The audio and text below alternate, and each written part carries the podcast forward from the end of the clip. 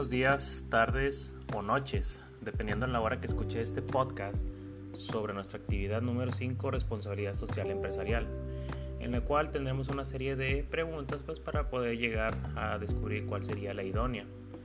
En nuestra primera pregunta tenemos que dice, ¿cuándo puede hablarse de una organización con alta calidad ética? Pues bien, se puede hablar de una organización eh, contiene alta calidad ética cuando todos servicios, objetivos y personal realizan sus actividades bajo los principios éticos, principalmente, obvio, demostrándolo. Recordemos que la ética es la corriente filosófica que estudia la relación entre el bien y el mal.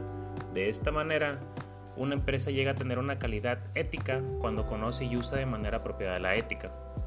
Una empresa u organización se gana este adjetivo debido a sus acciones y comportamientos más que por otra razón, teniendo claro sus valores y conductas.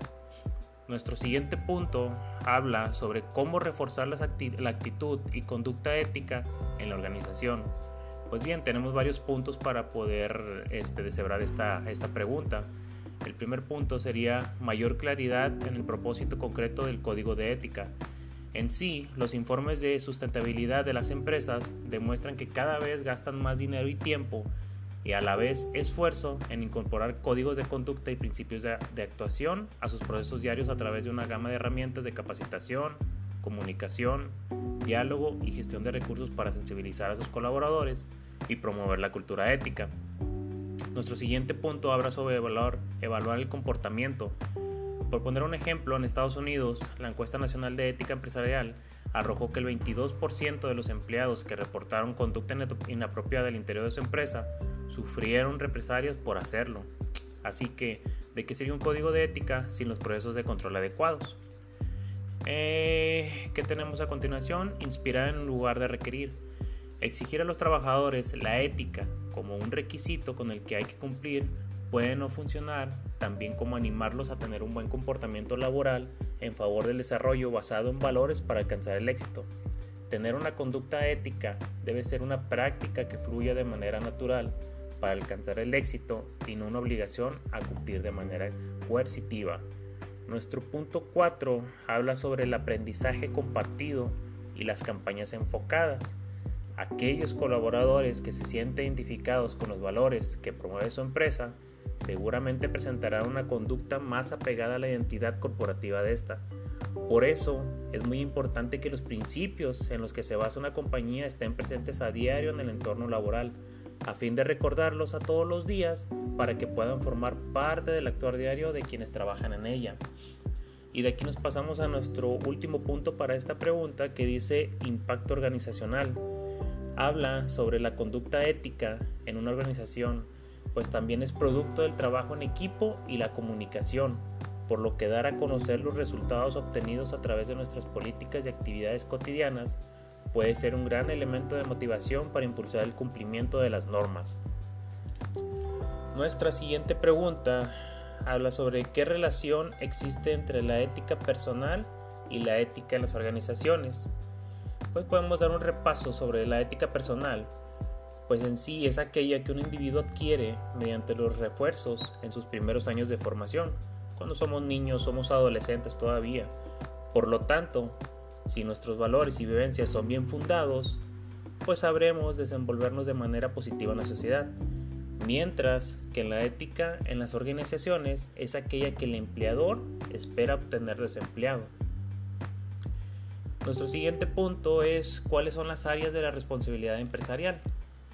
La responsabilidad social empresarial se centra en la gestión de operaciones en forma sostenible, tomando en cuenta aspectos económicos, sociales, y ambientales que benefician a la, empresa y al país. En esta pregunta tenemos siete puntos, siete puntos muy importantes. Eh, en este caso empezamos por gobernabilidad. Se realiza por medio de la dirección de la empresa.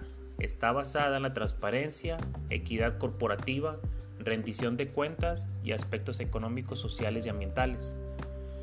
Siguiendo con público interno, toma en cuenta el capital humano de la empresa, al cual se motiva con políticas y prácticas responsables, fomentando condiciones de trabajo favorables que generen productividad y bienestar familiar.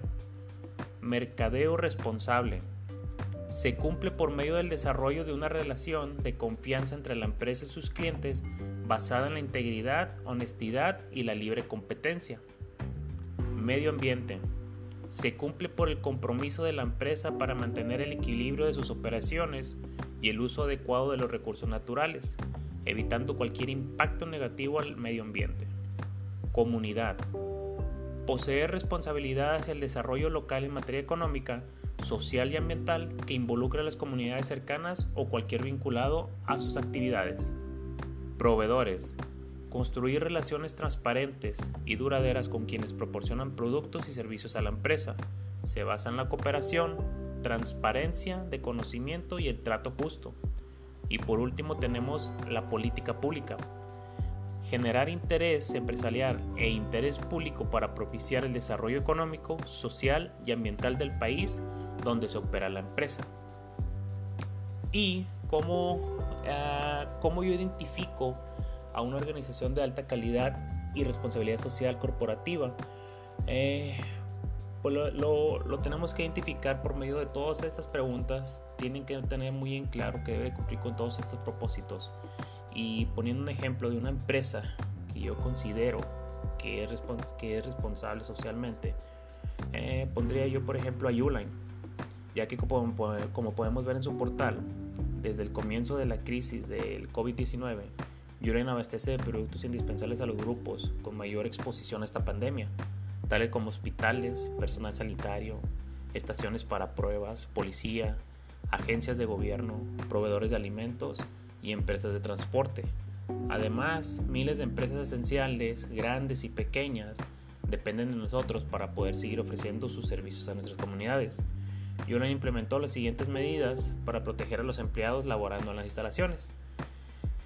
Siguiendo las recomendaciones de seguridad sanitaria y sana distancia emitidas por las autoridades. Medimos la temperatura de todos los empleados antes de comenzar sus labores. Proporcionamos artículos de protección tales como desinfectante para manos, guantes, cubrebocas y toallitas desinfectantes, entre otros. Modificamos el procedimiento para recolectar productos de almacén, incluyendo la reducción de números de clientes permitido. A pesar de todos los retos que enfrenta, Unite mantiene el compromiso de ofrecer el servicio y la calidad del más alto nivel. La diversidad de los productos Uline ayuda a que los negocios se adapten. Con esto damos fin a nuestro podcast del día de hoy.